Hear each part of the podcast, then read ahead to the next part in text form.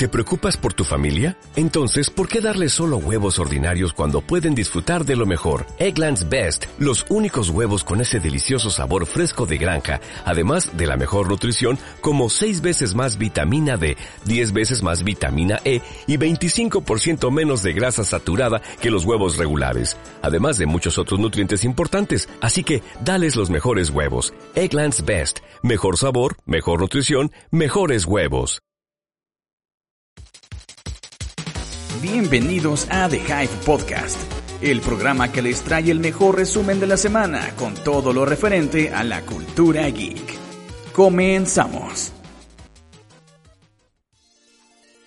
Bienvenidos, bienvenidos a su programita, a su show más, este, ¿cómo lo podemos definir así, mi amigo Dash? ¿Cómo podemos definir este show? Es el, el show del el podcast.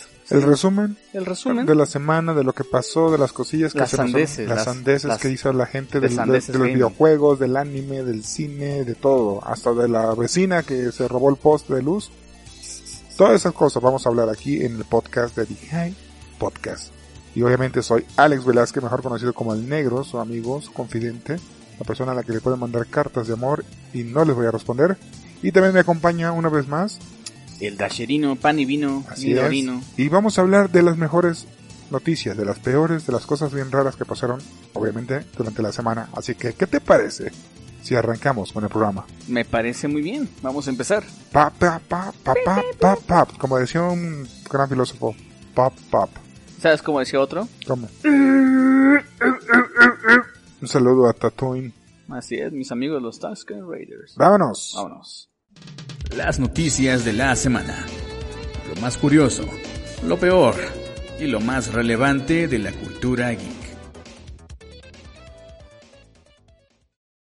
Para empezar, y brevemente, hay que hablar de todo lo sucedido en los Oscars 2020, en los premios de la Academia, a lo mejor del cine, según Hollywood. Ah, Simón. Entonces, rapidito, ganó Parasite, mejor película, o sea, del año, mejor película del año, la mejor película entre todas las nominadas. Que nadie Parasite, ajá, nadie se esperaba eso, Parasite. ¿Tú viste Parasite? esperaba. Sí, claro que ¿Qué sí. te pareció? Interesante, muy buena película. Así que Parasite hace historia como la primera película de no habla inglesa y de otro país que gana ese premio de la mejor película. Aparte se llevó otros tres Oscar. Claro. El chiste es de que Parasite eh, llegó y hizo historia. Hizo su desmadre, se, se robó. se robó el, el show. Y también hubo otros ganadores como 1917, Once Upon a Time in Joker Hollywood. se Joker, se, Joker se llevó dos, mejor actor y mejor soundtrack, mejor música o banda sonora original. Y el premio que nadie debió llevarse, el que dije, güey, ¿quién diablo se le ocurrió darle el premio a Toy Story 4 como mejor película animada? Habiendo, pues, propuestas tan chingonas como Klaus o como I Lost My Body. O sea, Ujú. ¿qué, qué pedo, güey? Obviamente es como Disney pagando, ¿no? Oye, Tira parito. no me dejes fuera de este desmadre, ¿no? Tírame esquina, compa. Y, y otro que también me sorprendió fue este Ford, así Ford v Ferrari o Ford contra Ferrari, que ganara premios técnicos. Digo, la película es decente, es buena, aceptable y todo, pero le ganó a, a 1917, güey, la, la favorita a ganar todo, casi casi. Sí. Y al final, pues, recibimos un programa o una premiación decente, aceptable, en comparación de otros años. Eh, claro, hay cosillas ahí dudosas sobre algunos premios, pero son los Oscars. Es, lo que es. Es lo que es.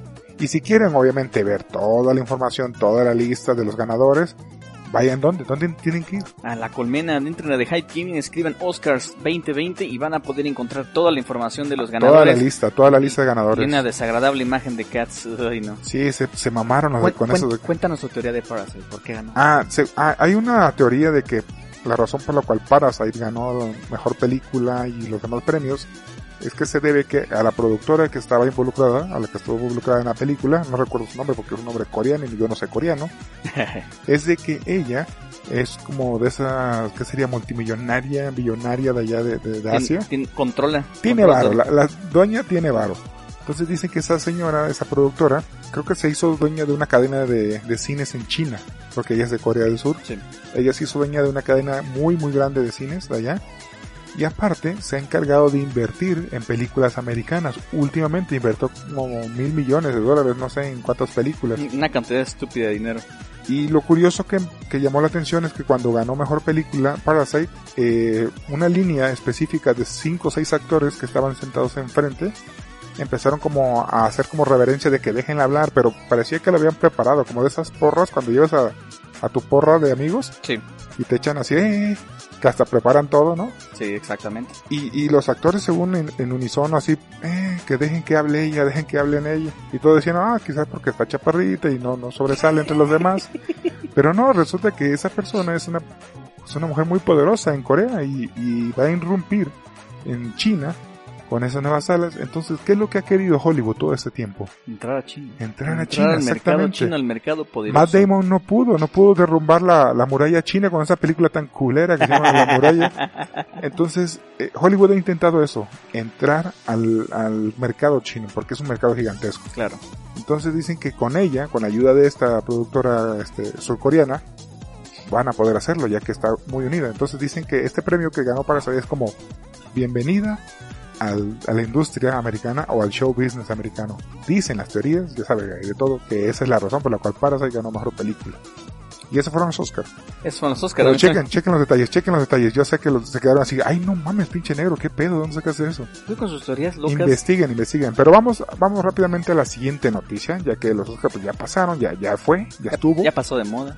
Vamos a hablar un poquito de, llévele, llévele, llévele, barato, barato, una sábana, sí, sí, sí, sí. Eh, niño, pásalo, sí, señala, usted lo quiere, se lo lleva, se lo queda, se lo da, lléveselo a la subasta, Traemos toda la colección la de subasta. Cricri. Criqui. Aquí. Uh, el MP, niño, para la MP4, MP4 con subtítulos. Claro, claro. La Torre Negra. Resulta- En HD. Uh, la torre negra. película. Yo no la compré ni, ni, ni, ni bajada, no gastaría internet por bajar esa porquería de película.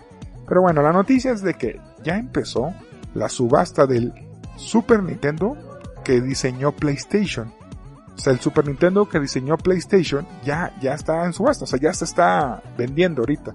No he checado la nota exactamente en cuánto va, en cuánta, cuánto le han metido, pero resulta que le está yendo bien, o sea, sí está jalando feria, o sea, sí están, se está vendiendo con ganas, güey. O sea, lo quieren tener realmente. Se quiere Eh, comprar. Muchos dirán, ¿qué pedo? Ah, eh, eh, dijiste PlayStation y Nintendo en, el, en la misma frase, ¿no? No estamos locos. O sea, no, no, no. Resulta que hace años Sony eh, hizo un acuerdo con Nintendo para diseñar una consola, un Super Nintendo como más robusto, más poderoso. Ujú. Y salió con una versión del, del Nintendo, del Super Nintendo que conocen todos, pero con entrada de disco, de CD Sí. y otras características curiosas. Y quedó, en- quedó como en, como en prototipo, porque después pasó algo así de que Nintendo hizo acuerdo también con Philips, al mismo tiempo que hizo con Sony, y se hizo un pleito, amigas y rivales, dos mujeres y un camino. Entonces, Sony, pues de ahí, gracias a ese pleito, a ese problema que tuvo con Nintendo, nació el PlayStation 1, el, el famoso PlayStation 1, la Los consola. PSX. Exactamente. Y este prototipo se perdió en el- con el paso de los años, se perdió ahí, pasó Como, de mano. como mano. lágrimas Uf, bajo la lluvia. Uf. Por eso yo me, cuando llueve, por eso yo me meto a la lluvia a llorar, porque nadie se da cuenta que estoy llorando y lo leo. y ahora aparece este, pues, artículo de colección, de museo, casi casi. Aparece y se pone en subasta. Inicialmente empezó con 31 mil dólares, güey. O sea, 31 mil dólares por un- una consola, un Super Nintendo prototipo. Y ahorita acabo de revisar la página.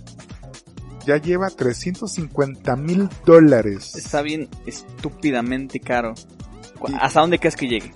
Eh, inicialmente se hablaba de que al dueño, al dueño original, al que, al que, el que tiene en posesión este gran artículo, le habían ofrecido 1.2 millones de dólares y no lo aceptó, ya que él quería sub- subastarlo porque cree que vale más que eso. La subasta empezó ayer, si no me equivoco, y hoy ya van 350 mil dólares. Y van subiendo, incluso hasta dicen que el, el fundador de, del VR está metiendo feria porque también quiere ese, ese producto. ¿Tú, tú qué opinas sobre esto, güey? Así. Brother, pues este tipo de, de, pues, reliquias son, son cosas que no, no puedes ver en cualquier lugar. No solamente se, se crearon 200 unidades y, poder adquirir una, pues no es, no es cualquier cosa, ¿no? No vas a ir a una tienda ahí en Japón, no vas a ir ahí al, al Chopo, no, no vas a ir ahí a buscarlo y encontrarlo así como así. Entonces sí está cañón y, puede que sí valga su peso en oro en, más que nada por ese pedacito de historia que, que, Que man- sí, que maneja. Sobre todo ese es creo que el- lo importante La de esto, historia. la historia que hay detrás de ese artículo en- y solamente que pues, si quieres irte a lo más extremo es una pieza única porque no, no hay más que esa pieza y pues ojalá que el que tenga más feria gane no porque yo de plano ni con, mi, ni con mi sueldo puedo No, ni, ni, con, acercarme ni con riñones vendidos. no no no pero aparte, bueno ¿para qué buena, lo va a buena suerte para quien gane o para quien tenga la feria para llevarse ese artículo tan único y de colección. Y algo curioso, algo, algo que pasó y que nadie se esperaba, es de que tú ubicas a las Birds of Prey, las pájaras, Ay, las pájaras. aves de rapiña. Mira, la verdad los cómics están chidos, tienen sus detalles, pero brother, esto, esta abominación que lanzaron al cine es otra cosa. Sí, resulta que esta película, mejor conocida, que tiene un título como Birds of Prey y la emancipación de una Harley Quinn, no sé, güey, un nombre muy largo, Muy largo, estúpido, yo creo. excesivo. Eh, sí. Tuvo buena, tuvo una buena aceptación con el público y con algunos críticos porque dicen es entretenida y ya, así lo dicen, es entretenida y ya. Pues es que es- para eso es, Ajá. son películas para apagar tu cerebro y ya. Ah, Sí. mira, balazos, oh, no, no. Entonces, uno creería que, ok, no le fue tan mal con la crítica y la recepción con el público, entonces le va a ir bien en taquilla. Pero resulta que Nel, No. cabrón, Nel vato, Nel pastel. Nel perro. Resulta que le está yendo mal en taquilla y Warner, para como amortiguar el golpe que está recibiendo la película, más allá de que si es buena o es mala, decide cambiar de último momento el título de la película. Ahora se llama Harley Quinn 2. Birds of Prey. Eso, Cuando- eso debió, así se debió haber llamado desde el inicio, así. Sí. Harley Quinn y sus amigas, Harley Quinn y las Birds of Prey, Harley Quinn y las Aves de Rapiña. Entonces, el chiste es de que con este cambio de nombre esperan de que eh, la gente cuando que compra boletos en línea pueda encontrar más fácil o más rápido la película, porque van a, digo, se entiende por un lado, en cuestión de marketing dicen no, no, no, no hayan, no hayan la forma de encontrar este, esta película en, no sé, en tal página, no saben cómo se llama en realidad. Algunos, no- porque la palabra que más buscan es Harley Quinn. Entonces cuando dicen Harley Quinn, Sí. Pues dicen, no, pues güey, qué pedo, ¿no? ¿Es película de Harley o, o- o Harley sale ahí o no sale? O, o de quién es esta película? ¿De qué trata este pedo? Es, es que eh, como tal el mercado en cierto modo se confunde, ¿no? La película sobre Birds of Prey o sobre Harley Quinn. Entonces yo, yo creo que estuvo bien que le cambiaran el nombre, que fuera Harley Quinn, dos puntos, el subtítulo Bir- Birds of Prey. Está bien porque en- ahí te da a entender que están presentando a, a las chicas de Sí. Birds of Prey, que pues tampoco estoy muy convencido con el cast. Sí, le digo, la película, más allá de lo que habíamos comentado, que si es bueno o es malo, si te gustó o no te gustó, digo, para gente que ya la vio, eh, este tipo de movimientos sí sacan de onda a todo, a la banda, sobre todo. Dicen, ¿qué pasó? ¿Por qué hacen este tipo de cosas? Pero Sí. es parte de eso, de las ganancias que buscan, de ¿Por, que, por qué quieren, lo hace compa? que quieren recuperar pues lo, lo que pues invirtieron, quieren recaudar todo ese dinero, así que ojalá y les funcione, yo creo que ya es demasiado tarde para, personalmente hablando, eso de- debieron haberlo hecho El daño ya desde está el hecho. inicio. Claro, el daño ya está hecho. La semana más fuerte, la primera semana, Ya se perdió. ya se perdió. Entonces, a ver qué tal le va, a ver si recupera su dinero, a ver si eh, la emancipación se logra. Pues yo creo que eh, quien se está emancipando es otro. ya se está emancipando todo el universo cinemático. Y yo creo que mejor se dedican a hacer películas de origen. Pues a ver qué pasa. Mientras tanto, vamos a la siguiente noticia. Algo más, este, un poquito no tan agridulce como para, como para que la banda dice, no, pinche, pinche podcast siempre hablan de puras cosas raras. Vamos a hablar ahora de que Nintendo se puso en modo justiciero. Uf, O sea, Nintendo atrapó por fin a los que filtraron toda la información de Pokémon Sword and Shield, que lo voy a traducir a la gente que pues es- está manejando ahí en, en algún lugar lejano del oriente, que no habla español. Eh, Nin- sabes? Sí, sí. Pokémon Espada Escudo. O sea, Pokémon Sword and Shield pues estuvo envuelto en escándalo desde que se anunció, desde que se lanzó y ya sabes. Y salieron unas filtraciones que mostraron pues que son unos huevones, así para decirlo. Game Freak, la Pokémon Company, se echaron, echaron la hueva y hicieron el trabajo de última hora y entregaron un juego Incompleto. incompleto. Claro, Incluso Dash habló en una nota sobre eso, la cual también se la recomendamos que chequen. así es. Y ahora Nintendo dice, chavos, ya agarré al cabrón que soltó toda esta información, el que nos arruinó la fiesta. Y resulta que era un portal portugués de Nintendo. Se llama F Nintendo. F. F. Eso fue lo que le pasó al, al portal F. F Soide. Ya están F. blacklisteados, ¿no? Eh, ah, exactamente, F Nintendo era un portal como con Nintendo, como The High Gaming, así portales que tienen como un acuerdo con las empresas para probar juegos, ir a eventos, ya sabes, Claro. tener un acercamiento a la industria.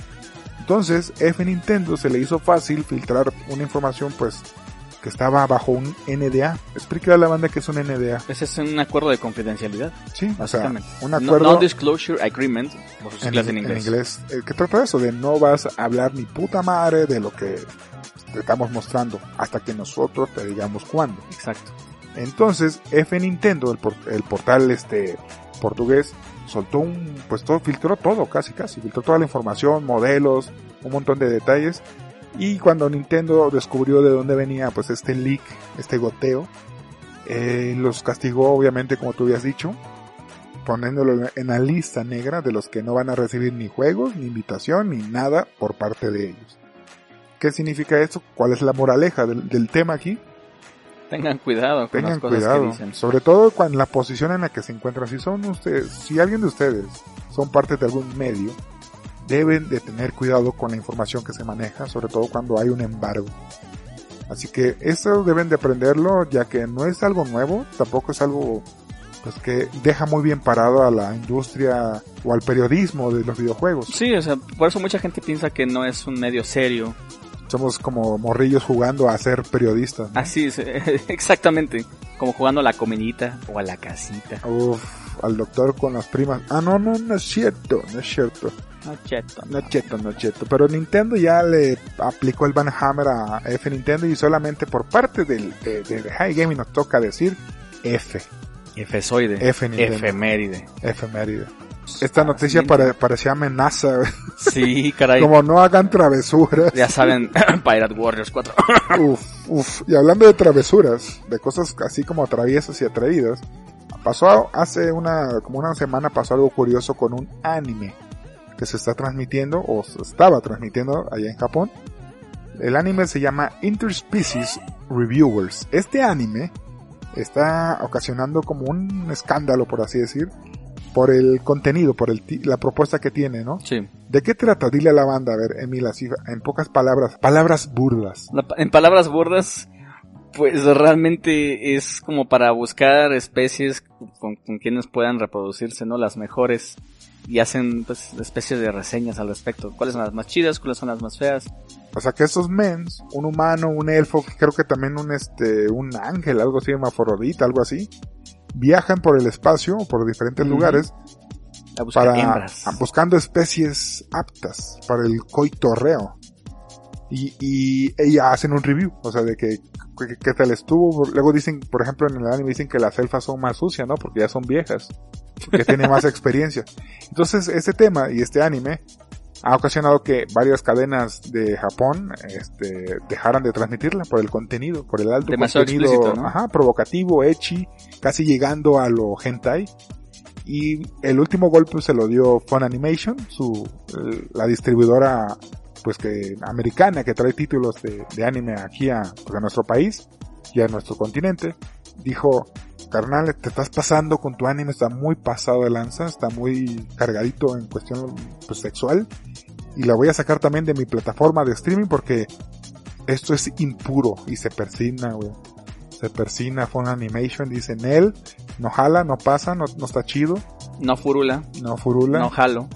Y, y, y más allá de lo que trata el anime, la verdad, este es un, pues, es uno más de lo que ya se ha, ha visto en el pasado.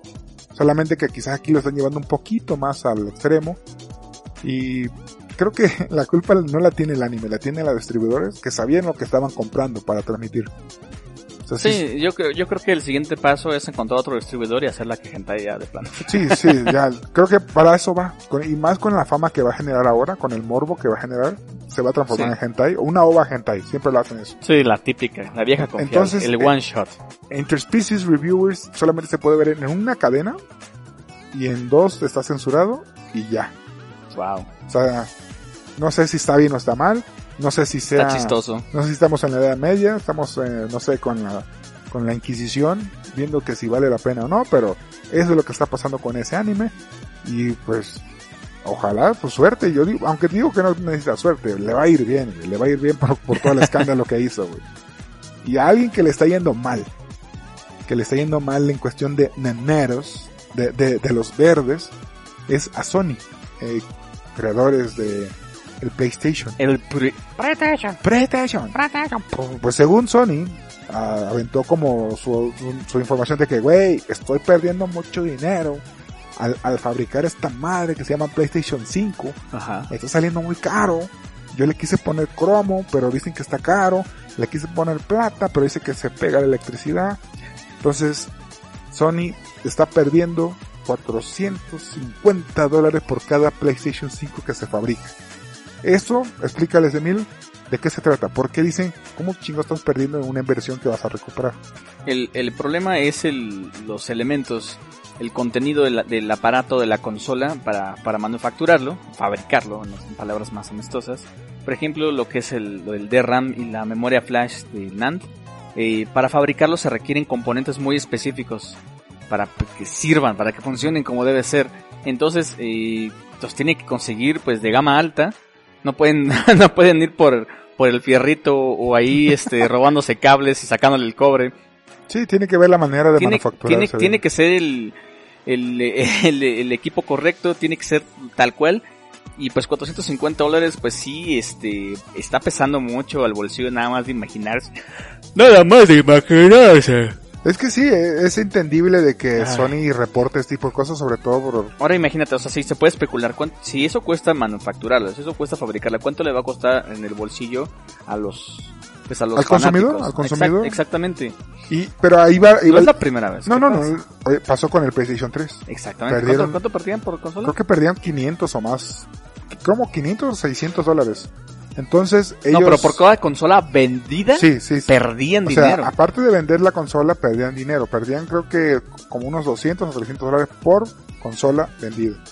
Entonces el detalle ahí es que ahorita Sony no es, no es nuevo en esto. Sí, no es su primer rodeo y yo, yo creo que pueden encontrar la manera. Sí, yo digo que si cuestan más de 500 dólares va a estar eh, en una cantidad bastante alta, en mi opinión. Yo sé, Pero acuérdate lo que dijo también. Eh, salió también en el mismo reporte que liberó el portal de Bloomberg, esta pues, portal de economía y tecnología Claro, muy, sí. muy, muy respetable. Dice que los ejecutivos de Sony están esperando de que Microsoft libere el precio de su consola, de Exacto. su Xbox Series X. Están esperando que se libere ese precio y- para y- y poder se competir. rumora, se rumora que va a ser un precio excelente, que va a ser competitivo. No van a ser los 500 dólares. de Exacto, la la, gente está rumorando entre 300 350 dólares. Ay, güey. Eh, entonces, de ahí de entrada, si Xbox hace eso, esto va a ser un fregadazo directo a Sony, donde van a decir es que, no podemos brother, si van, si van a haber juegos que van a salir allá y acá, se van a ir allá porque les va a costar menos la consola. Sí. Entonces, se va a repetir lo que pasó con PlayStation 3 y con el Xbox 360. Así es. Donde, digamos que esa generación, el 360 era la mejor consola. Tenía, estaba mejor optimizada, ten- tenía mejor procesador, tenía incluso sí mejores gráficos que en algunos casos, por ejemplo, se- el sonado caso de Bayonetta, Sí, sí, que sí, se veía horrible en Play 3. Corría 20 cuadros. Exacto, si, si, había, si habían juegos que no eran exclusivos, que eran multiconsolas, era mejor comprarlo en y porque 360. se hizo a las carreras. Y además el 360 bajó de precio muy rápido, entonces era ya era un 360 ya era como abrir un cereal. Eh, Esto es como el preámbulo al lanzamiento de las dos consolas Claro, y todo se define a partir batalla. del precio. El precio va a definir qué tanto ganan o qué tanto tiempo van a tener que pasar para poder ver ganancias de lo Sí. que invirtieron. Claro, tien- tienen que llevar ahí a sus analistas para decidir, oye, brother, vamos a perderla de inicio, pero después vamos a hacer valerlo Sí, sí, y vamos a meter suscripciones y vamos a meter esto y se las vamos a dejar Cayetano a todos los fans y vas a ver que vamos a recuperarlo. Un saludo a- al Xbox One cuando decía que a huevo tienes que estar conectado a internet todo el pinche día si no no jalaba tu consola. Saludos a esos cabrones. Ajá. Pero bueno, vamos a una noticia bonita para calmar este el, el, pues Bonita para ti, a mí me rompió el corazón. no, bueno, pero me, me refiero bonita porque es algo, un detalle grandioso. Sí, sí, es un detalle grandioso. Se resulta que en Corea del Sur, una cadena de televisión junto con una empresa de que, pues, que hace tecnología VR se unieron para pues crear un milagro digital, para crear este la oportunidad de que una familia, una madre pudiera despedirse de su hija utilizando pues la realidad virtual. Claro. Eh, platícale a la banda un poquito sobre eh, el, el alcance que tiene el VR actualmente en, en los usos más allá de los videojuegos, porque hay que entender algo, el VR no solamente es como herramienta de juego, no es una extensión de los videojuegos, también se ha hecho como una herramienta como para operar, para simuladores de, de, no sé, de, de coches, de aviones, hasta de cirugías. Entonces, aparece esta noticia donde una familia tuvo pues un accidente donde perdieron a su hija y es algo que no se le desea a nadie, o sea, perder a un ser querido, sobre todo a un, un hijo, una hija, es algo doloroso, que no es fácil de sobrellevar. Claro. Entonces la tecnología se pone las pilas aquí para recrear a, a la hija de esta señora, no vamos a decir nombres por, por- por respeto, y le da la oportunidad a esta madre de poder pues, sentir un poquito de cercanía con ese ser, ya viendo, usando los goggles VR y teniendo un pequeño tacto, interacción con ella. Y yo sé que tú, tú Dash, como padre, esto te- se te puede ser difícil. Oh, sí, man. Esto me, me pega directo. It, it hits right at home. Pega directo a casa, me pega en el corazón porque, pues, soy papá, tengo una niña de casi, casi ya va, en diciembre cumple cuatro años. Cuatro años. Cuatro años, hermano, y, y solo imaginar que algo le pueda pasar, que yo no pueda hacer nada, me, me duele. Sí, la impotencia es grande. Y ahora imagínate, un- unos, los padres nunca deberían enterrar a sus hijos No, no. y, y ahora eh, esta señora pues, pues sí tiene la oportunidad de volver a verla, pero imagínate, sabes que no es real, no está ahí. Y solo imaginarme eso a mí, a mí me rompe el alma, me parte en dos, decir es que no es real, ella se fue, estoy viendo una ilusión, una calca. No sé, incluso, incluso podría decirlo, y esto lo voy a, voy a Dilo, hacer un dilo. poquito exagerado, podría decir que es incluso una abominación.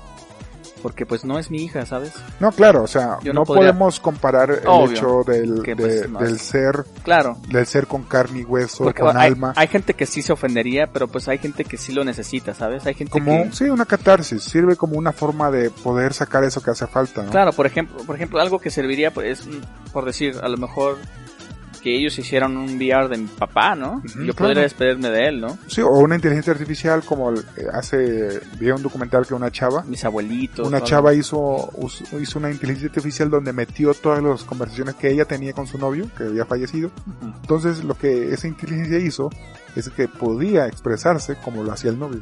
Entonces como ella se, como si estuviera todavía chateando con el novio hoy en día. O sea, sí, eh, suena como un episodio de Black Mirror, pero es algo que a veces la gente necesita, porque quizá no, en el caso de la señora no tuvo la oportunidad de despedirse Claro. de, su, de su hija.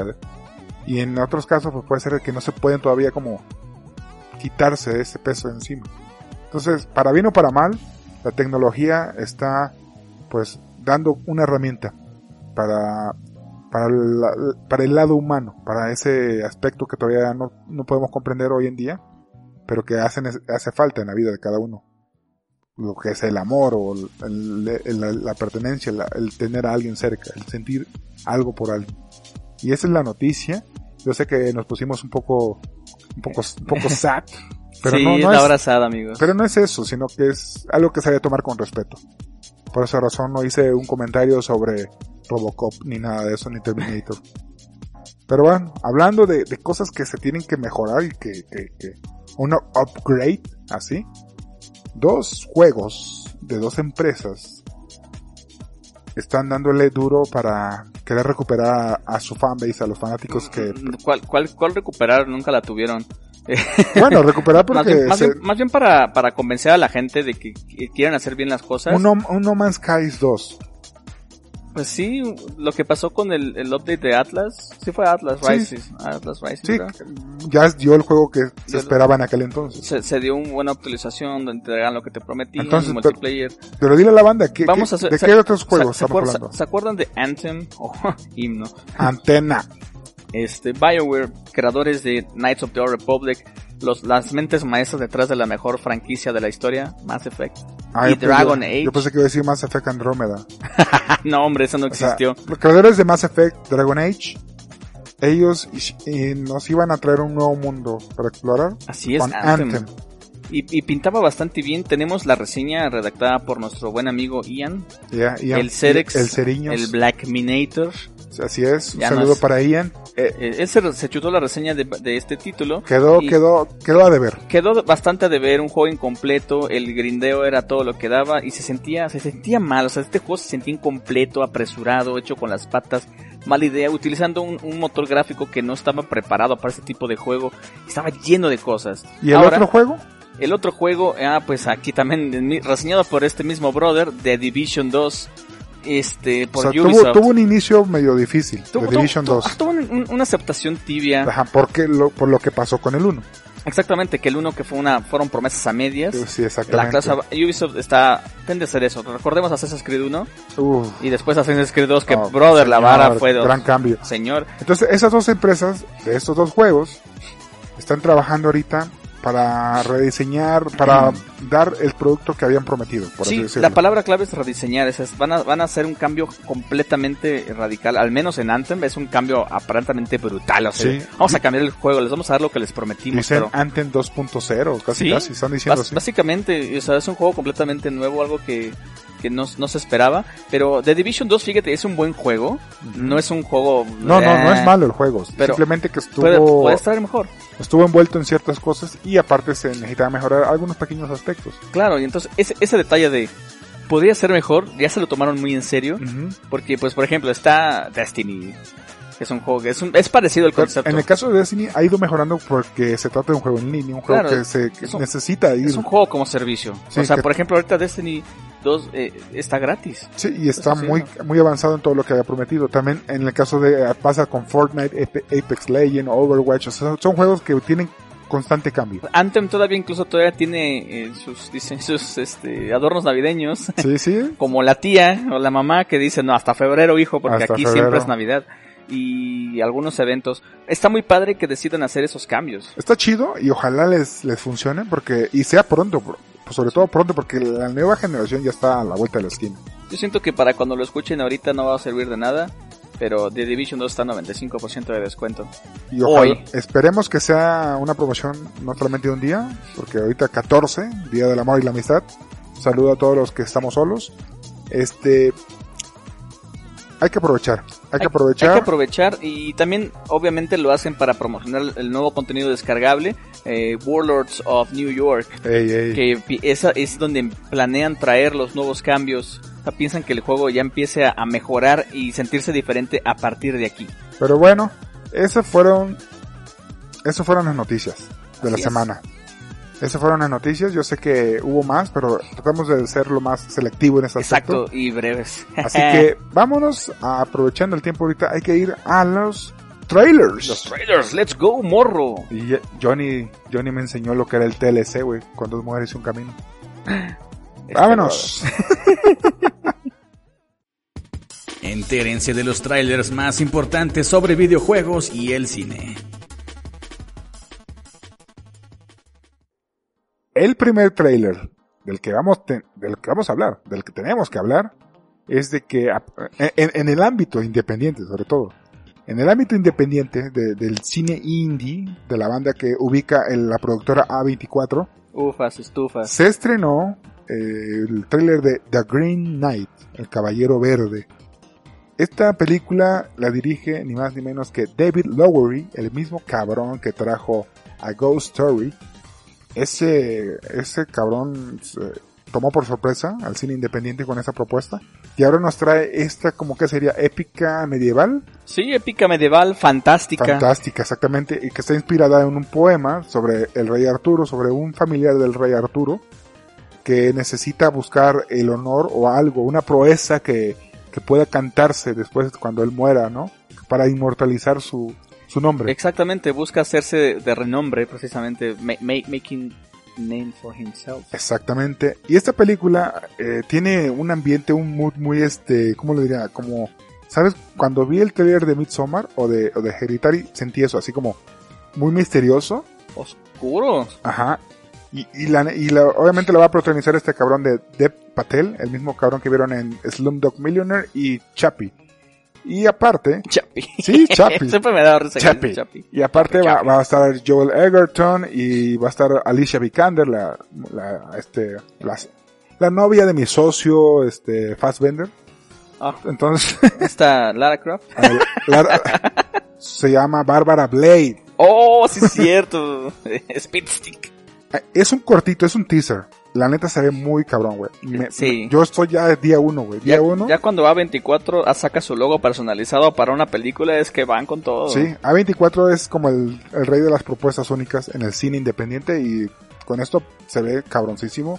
¿Y cuándo sale, amigo? ¿Cuándo sale esta película? ¿Cuándo podemos disfrutar esta fantasía medieval? Pues no se esperen mucho, el 29 de mayo del 2020 podrán disfrutarla en su cine favorito. Eh, bueno, esperemos. Mayo de este año. Mayo de este año, 2020, compa, 29. Uf. Ya estamos a escasos tres meses. Perfecto. Así que vamos a disfrutar de esa película. Obviamente va a reseña aquí en The High Gaming. La colmena y juguetista. otro trailer que nos sorprendió, que nos tomó por sorpresa especialmente, Uh, fue la serie, la propuesta en forma de serie que trae Gareth Evans. Para la gente que no ubica quién es Gareth Evans, ese es Don Señor Verga, perdón el, por el- la el palabra. hombre que- redada. el hombre, El hombre melantao. el Merantao, el, el, el- perdón por haber dicho Verga, pero el Don Chingón.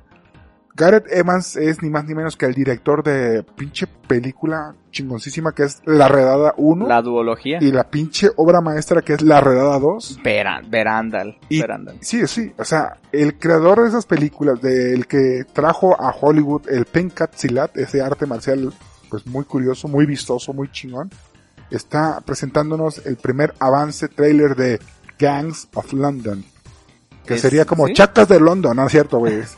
Gangs of London trata, obviamente, como lo dice su título, de mafia. Mafias en Londres, pelea por territorio, eh, le matan, eh, matan como a una cabeza muy importante de una mafia, un padre de familia, y el hijo busca venganza, pero a la vez tiene que enfrentarse contra una guerra que se desata por culpa de esa muerte. Que todo el mundo dice, Nel, ya se murió el mero perro, vamos por todo, por todas las croquetas. Entonces, esta, ¿qué nos ofrece? Visualmente se ve muy cabrón. Sí, es muy satisfactorio. Es como la redada, pero con, con gente que no es asiática, Pero va a haber. pero va a haber gente asiática, obviamente. Va a haber artes marciales, en Y, cierto y modo. se nota el estilo, el estilo de, de rodaje, de grabación, se nota el estilo, la estética que maneja, el movimiento de cámara. Es, es un hombre que puede atribuirse que ha revolucionado el género de acción Sí. en cuanto a filmación, el la tipo manera, de fotografía. la manera de grabar la acción. Es él Exacto. revolucionó de esa manera. Aquí sí podemos ver los golpes, no como el, como en Taken, que tres segundos corte y O- tres segundos o la- cortes. O las cochinas esas donde se juntan todos los héroes de acción, ¿cómo Ah, se la llama? madre. Ah, este, los superhéroes que van a vencer a Thanos, ¿no? Los rápidos y furiosos. Los otros, los otros donde sale... Los indestructibles. Esos idiotas. Lo- se llaman los, los pensionados. Los, pe- los viejitos pensionados. Cada pelea son corte tras corte. Tres segundos. Cuenta. Sí, sí. Uno, dos, tres, corte. Pero bueno, Gangs of London, la neta, se antoja. Se, no, no hay fecha todavía. Dice que va a llegar a finales de este año, nada más. Es lo que se sabe. Va a llegar para un canal, obviamente, de allá de, de pues, la Gran Bretaña. Y cuando sea, esté disponible aquí en nuestro país o en algún medio, algún, no sé, Netflix, Amazon, no sé quién, quién, se atreve a traerlo, pero alguien se lo va a traer. Eh, tienen que hacerlo. Obviamente vamos a estar viéndola porque nos, nos encanta ese tipo So- de... Somos fanáticos de Gareth Evans. Y sí, y ese es, la, ese es el segundo tráiler y el tercero y último tráiler, el cual vino de repente. Ajá, llegó así como de, toma, brother, una cachetada. Ya Feliz, tenemos. feliz San Valentín, brother. Feliz San Valentín, exactamente. Feliz. Justamente hoy mientras se graba eh, este podcast, nos llegó la grandiosa noticia de, pues que ya está el tráiler de la tercera temporada de Castlevania. ¿Cómo A- se- Akumajo no Drácula. La tercera temporada de la serie animada de Netflix, Castlevania ya tiene tráiler, ya tiene fecha de estreno y que, a ver, eh, a ver Dash, dile a la banda, ¿qué tal se ve? La verdad es que, bro, la animación se ve fabulosa. Yo siento que el arte se ve casi igual. Sí, el arte se mantuvo. Hay, hay, hay momentos en los que sí se ve medio cringy a veces. Ajá. Pero, bro, hay unas escenas de acción que deben. El puro trailer sí, sí te vende, ¿eh? sí, Sí, te vende sí. varias escenas buenísimas. Van a ser 10 episodios. 10 episodios. 10 episodios. Nada mal, ¿eh? O sea, porque la primera temporada fueron 4, la, la este, segunda fueron 8 Y ahora- y esta va a ser 10. Va creciendo. Exactamente. Crescendo. ¿Y, para dónde va? ¿Para dónde va la historia? Va, va, va como tomando. Ya, ya que acabó lo que es Dracula's Curse. Sí, el Dracula's Curse, el, el famoso juego que salió para la consola de Nintendo allá en, eh, ¿en qué? ¿En los 90? Sí, Creo que ¿no? fue en los 90, a principios de los, 90. Va, va, va tomando ya un, un curso similar a lo que era Curse of Darkness, el título. The el- Curse el- of Darkness. El título para PlayStation 2, donde el protagonista es de hecho Héctor, uno de los Devil Forge Masters Sí, que en español sería como alguien, un forjador de magia. de así. demonios. O sea, básicamente hace monstruos, hace no muertos con, con sus habilidades. O sea, es, Son dos- es un reclutador de políticos. Algo así, por ahí va la onda. Este hombre ahora quedó a merced de, de Carmila Sí. en, al final de la segunda Si temporada. vieron, ¡Pum! si vieron la segunda temporada, están, están entendiendo exactamente lo que dice aquí el Dasherino. el detalle es que aquí es donde entro un poquito en, en detalle. Voy a hacerlo lo más rápido posible. Va, va, va, va. En, Curse of Darkness, eh, Héctor era un hombre que había este, traicionado a Drácula, pero por su lealtad y su amor, pues nunca lo persiguieron, excepción de Isaac, su compañero que sentía odio y repulsión por su traición.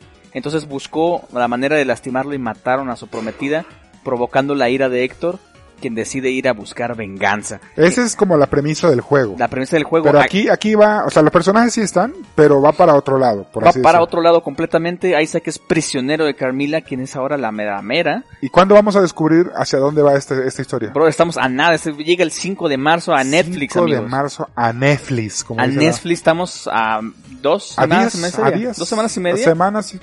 Porque este mes es corto, o sea, el Claro. 29 se acaba y, y va a llegar. Entonces, ya tenemos que ver para marzo la tercera temporada de Castlevania. Entran, es- entran a la nota, vean el tráiler, está buenísimo. sí, vale la Pusimos pena. unos, unos GIFs, Unos GIF. como dicen. Así que chequen la nota, chequen obviamente también las demás noticias. Y ya para cerrar, ¿qué te parece si vamos a las recomendaciones? Vamos a las recommendations. Vámonos. Estas son nuestras recomendaciones sobre lo que hay que ver, escuchar y visitar en la semana.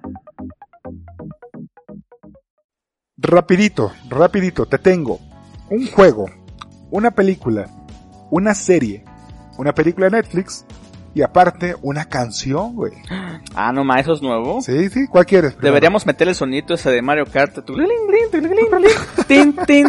tin. Vamos con la canción. Bueno, durante esta semana se estrenó eh, por fin la canción, la esperada canción o el tema musical que va a acompañar a la película de James Bond, No Time to Die. No, no, La nueva película de El Agente del 007 ya tiene canción, se llama obviamente también como la película No Time to Die y la canta ni más ni menos que la morrilla que la morrilla sensación, la chavilla que está este La peli verde. la peli verde que se está comiendo al mundo de la música, la Billie Eilish. La Billie Eilish. Que, a ver, escuchamos la canción ayer. Sí, ayer la ¿Qué te pareció así en términos como general? En términos generales, la verdad es que suena muy bien.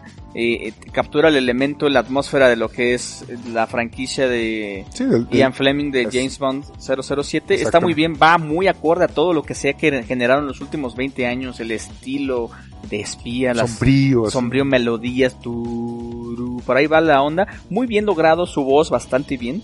Vale la Yo pena. le, doy, le doy bien, considerando que yo no soy fan de Billie No, yo tampoco soy fan de su música y, Y muy buen bien. trabajo. Me agradó, me agradó la canción. Excelente trabajo de voz, felicidades de verdad. Escuchen la canción. Obviamente también en, en la página tenemos una nota al respecto donde hablan no solamente de esa canción, sino de las anteriores canciones que se han hecho.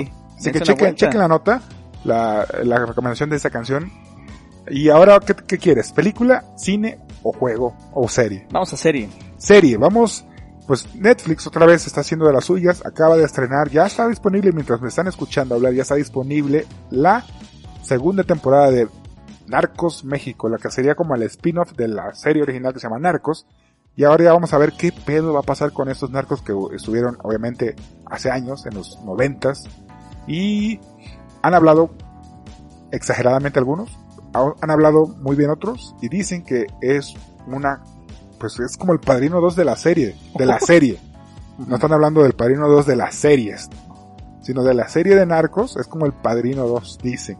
Dicen. Yo apenas la voy a empezar a ver, así que todavía no le puedo decir qué onda, pero han hablado muy bien de la, de la segunda temporada de Narcos México.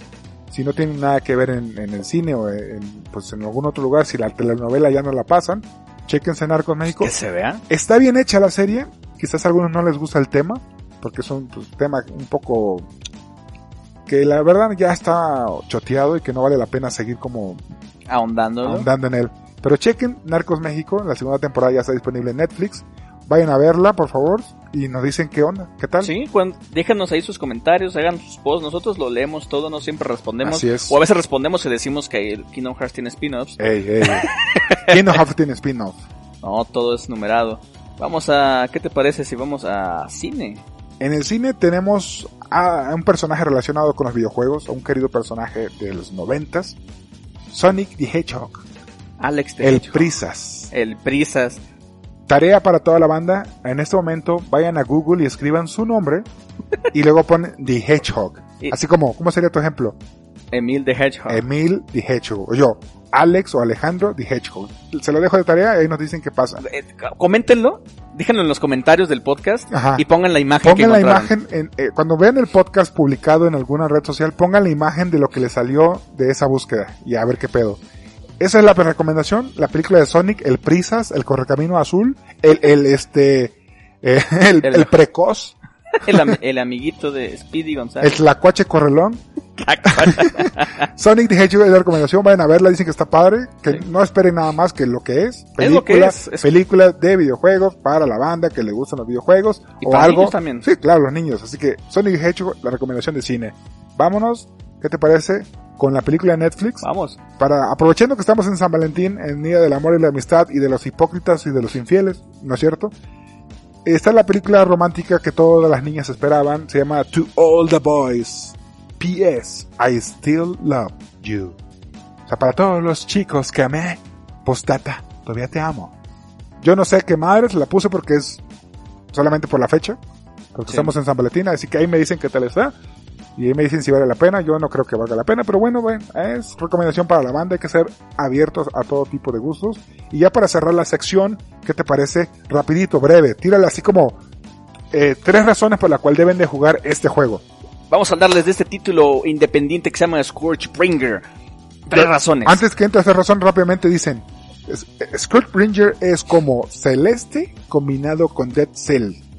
Ahora dile en por- esteroides. tres razones por qué deben de jugarlo. Uno, Es frenético. frenético. Dos, Requiere habilidad. ay chingado, o sea que es dificilito. Sí. A la banda que le gusta Mega Man le va a mamar. Sí. Ok, tres, Es satisfactorio. ¿Y dónde pueden encontrarlo? Pueden encontrarlo en Steam. Pueden encontrarlo también en, en la tienda de Microsoft Windows. El Game Pass. Eh, pueden usar el Game Pass. Hay una promoción de 10 pesos. Aprovechenlo ¿Cuánto cuesta el juego? Está, está Es- barato, está- ¿no? A mí me costó 150 pesos. 150 pesos. Ya acabó para, el descuento. para, Estaba un, para un 130. juegazo. Brothers, es, esta- este, está en formato Early Access y, y se siente como un juego completo. Obviamente van a ir llegando Sí, las a ir mejorando. actualizaciones. Y créanme cuando les digo que Scorchbringer es un título eh, para, Para, the times, para el que busca reto. Sí, Y obviamente el lunes vamos a tener una sorpresa al respecto, ¿no? por supuesto. Posiblemente, posiblemente algún stream. Algún stream relacionado. Pero bueno, esas fueron las recomendaciones de la semana. ¿Cómo ves? ¿Qué te parece? Que ya hay que cerrar con broche de oro. Vamos con el tema, el tema de la semana. Vámonos riendo. El chisme caliente. El chisme caliente. Yeah. El, el mero mero. El mero mero sabor ranchero. Maro mero. Uf, vámonos. Vámonos, maro mero. No te comas las uñas porque ya llegó lo más importante, la noticia de la semana. Güey.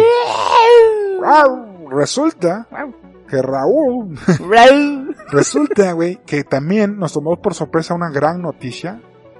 Matt Reeves, el director de la trilogía nueva del planeta de los simios, el director de Cloverfield, esa película rarita de monstruos, que el mismo director que se va a encargar de hacer, o que está haciendo ya, la película de Batman. Batman. The Batman. Soltó la bomba, soltó el megatón, soltó eh, el- El- lo, lo mero chido. Wales soltó un vistazo, un cámara, un cámara test de cómo es o cómo se va a ver Robert Pattinson usando el traje de Batman, el nuevo traje de Batman. Y se le ve el armadura. a ver, dile a la banda qué onda. ¿Cuál fue tu primera reacción? Mi primera reacción fue, oh my god se ve muy bien, se ve, se ve, se ve sabroso. Estilizado. Se ve estilizado, se ve limpio y no brilla no, brilla en oscuridad. Se, ve muy bien. Ojitos se, ve como una armadura de Batman similar a lo que ya hemos visto en Arkham Knight. ¿Realista? Por ahí, similar también al Tactical Suite de Ben ah, Affleck. de, Liga de la Justicia. O sea, es un traje armadura, no es un traje eh, regular como hemos visto. Aunque este podría ser una un traje, podría tener más. porque Batman puede llegar Podría no usar este siempre. Puede ser un traje especial para una ocasión. Exacto, pero... Como para una comida con la suegra, como cuando vas al cine. Sobre todo con la suegra. Pero sí, con armadura, porque luego te tiran cosas. Eh, el traje, la neta, sí se ve, este, sí se ve como diseñado con intención de que va a entrar a los madrazos con varias personas. O va a entrarle algo duro. O sea, se ve, se ve que este brother ya sabe lo que va ya, ya ha vivido los fregadazos y dice, pues, ¿sabes qué? Ya no me puedo aventar así nada más. Y, luego lo curioso de, lo que sería como el antifaz, el, lo que cubre, su capucha, este, tiene una onda tipo del cómic este de, Batman Gaslight. Gotham by Gaslight, así es, se ve confeccionado, se ve hecho a cuero, de cuero. se ve artesanal en ese aspecto pero lo, que contrasta un poco con una armadura, ¿no? lo que quieres es... Armadura y luego tiene los, las, las placas, las, las placas de, todo, se ve, un traje. Están como diseccionadas, ¿no? ¿Cómo? O sea, que está por, está por partes. Sí, o sea, exacto, está segmentado. Es como, es como una armadura, eh, eh, pues sí, es como una armadura, te la pasas por no dense una idea, dense una idea, dense una idea como lo que pasó con el nuevo Flash, el que sale en las películas, el de el Ezra Miller, su, su traje parece una armadura, pero está segmentado. Así, pero en, este, en el de Batman este, el nuevo, está como ya bien, bien, bien aplicado. Sí, bien, bien estructurado. Y, dile un detalle que notaste sobre el emblema.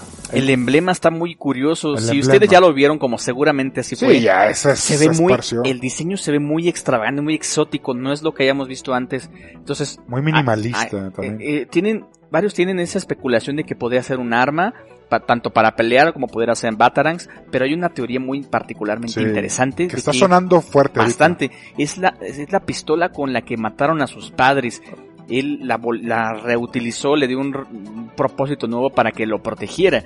Y esto ya se había visto antes, cuéntanos. Sí, en el, de, en el Detective Coming 1000, en el número 1000 del Detective Coming, Batman funde el arma con la que fueron asesinados sus padres y crea una placa protectora para, Exactamente, para, su pecho, para su emblema.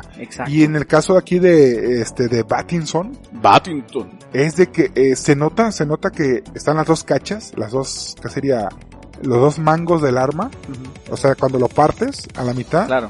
y, y se ve perfectamente cómo entran, cómo hacen la forma del murciélago, y eso es muy oscuro, si te pones a pensar, o sea, está utilizando el arma que le arrebató a sus padres para protegerse de los villanos. Exacto, para purificar sus pecados. Como un símbolo, como un recordatorio. Eso es justicia. Ajá, de por qué razón está, están ahí esas armas, o ese pedazo de armas. ¿Por qué, están ahí? Eh, otro detalle curioso, un pequeño detalle antes de terminar, y la parte del cuello de, la capa nos recuerda un poquito también tanto a Gotham by Gaslight y también a Batman White Knight. Ah, por lo que tiene como levantadito su cuellito, cuello levantado, como así como la orilla de chamarrita. Exactamente. Se, ve curioso, se ve padre. Yo digo que como de gabardina. Se, ve moderno, se ve bien, se ve slick. Y toda esa combinación he leído mucho de que da un aspecto noir noir, futurista, moderno. Hay una mezcla bien rara ahí de, la música, la música. Hablemos de la música, hablemos de la marcha imperial. De, mi, de, mi, de, mi, de la marcha imperial de Batman de mi tío este Michael Gianchino. El maestro detrás de Los Increíbles, de no la trilogía del Planeta de los Simios, pero hizo eh, Dawn of the Planet of the Hizo de la segunda y la tercera. También hizo de ambos filmes de Spider-Man, de, de, Marvel. La música de Far From Home, yo hasta me quedé, está increíble. Y cuando me quedo que dice Michael Giacchino, yo, ah, qué pop. Sí, completo. es, la banda es, el Hans Zimmer de, este, de Matt Reeves, ese músico Ajá, es, es, como el, el músico, como, como, lo, como lo es Zimmer para Nolan, O, o Danny Elfman. o Danny Elfman para. Burton. En este caso tenemos a Gianchino para Matt Reeves. Giachino. Giacchino. Giachino. Giacchino. Giachino. Y este cabrón, o sea, si mucha banda recuerda el soundtrack o la música de Los Increíbles. Él le inventó, él hizo esa canción, él hizo esa Es, composición. es, es un genio ese brother. O sea, tiene ideas tiene muchos, hay calidad, va a haber calidad musical. Sí. Y en el mismo avance, en el mismo cámara test, se avance. puede escuchar El tema. el tema. Es el tema principal de The Batman. Y se escucha bien fúnebre, bien pesadón. Se escucha pesado, va creciendo. Ajá, es un crescendo, Es, va- es- es- es imponente. Entonces, yo creo que en ese apartado podemos estar completamente tranquilos. Deja que haga su chamba. Y, y, y a lo mejor, si tal vez la película no te convence, la música seguramente sí. Pero la- la- lo poco que se, que se ha visto, más Sí. lo que se ha filtrado, lo que se dice de que va a tener una galería de villanos, habla de que podemos Me tener- suena Arkham Knight Arkham. Knight, puede ser, también suena el Detective Comics también.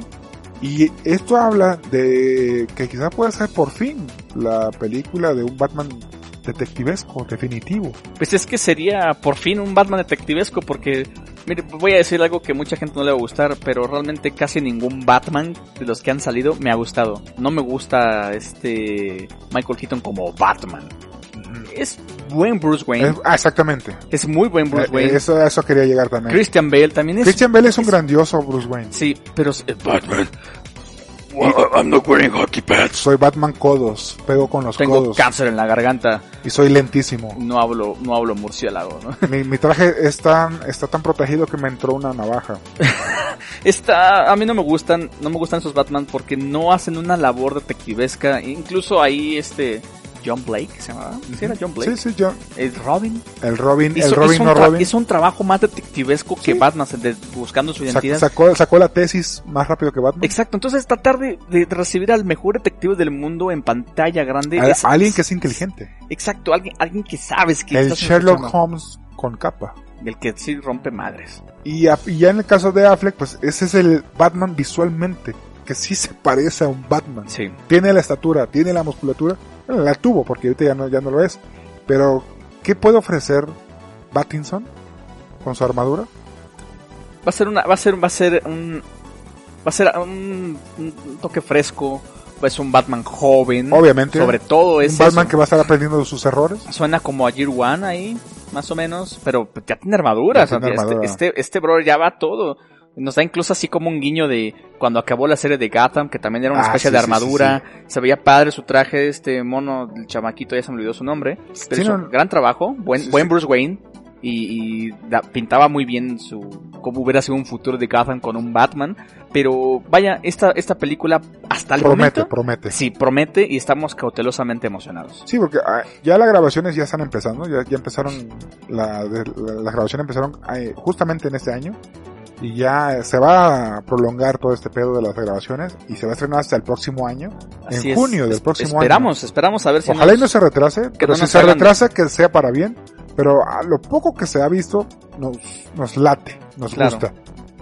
Jalo, Jali- Jalisco. jalo. Es que no nos hagan de chivo los tamales.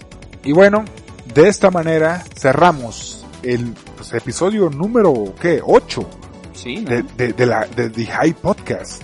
Y solamente me queda agradecerles a cada uno de ustedes, sí, a ti, amigo, que está con las rosas en las manos llorando, escuchando este podcast. Sé que vas a a, ti. terminarlo como Luisito comunica.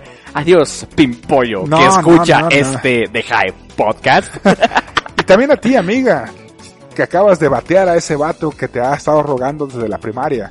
Gracias por escuchar The High Podcast, gracias por compartirlo, por comentarnos, mándenos, díganos qué quieren que mejore, qué quieren que quiten. ¿Quién qui- ¿De qué quieren que hablemos? Sí, ustedes, ustedes son dueños y pues ustedes dependen. O sea, nos debemos a ustedes, básicamente. Nosotros, nosotros somos para darle el servicio, para traerles este podcast Servicio a la comunidad. y así que los escuchamos la próxima semana en pues en el Sí. episodio, episodio 9. Así es, los, los TQM, amigos. Los TQM, los Este ha queremos sido, mucho. ¿qué? ¿Cómo te llamas, brother? Alex Velázquez, Y aquí su, servi- su servilleta, Dashongo, Dodongo, Dodongo, Diptongo, Morongo. Morongo. Así que nos escuchamos hasta la próxima, cuídense mucho, ámense y como no, no solamente porque sea el Día del Amor y la Amistad, sino porque es necesario, sobre todo en estos tiempos difíciles. Cuídense. Mucho. Como dirían lo- el- los, los- las mascotas de los Simpson cuando caminan y dicen, ¡Los queremos mucho! Aprenden a hablar. Pero bueno, Cuídense, amigos. cuídense. Nos, le- nos escuchamos. Adiós. Bye bye. Bye, bye, bye. Bye, Gon. Güey. Me cortaron. Esto fue The Hive Podcast y nos escuchamos hasta la próxima. Game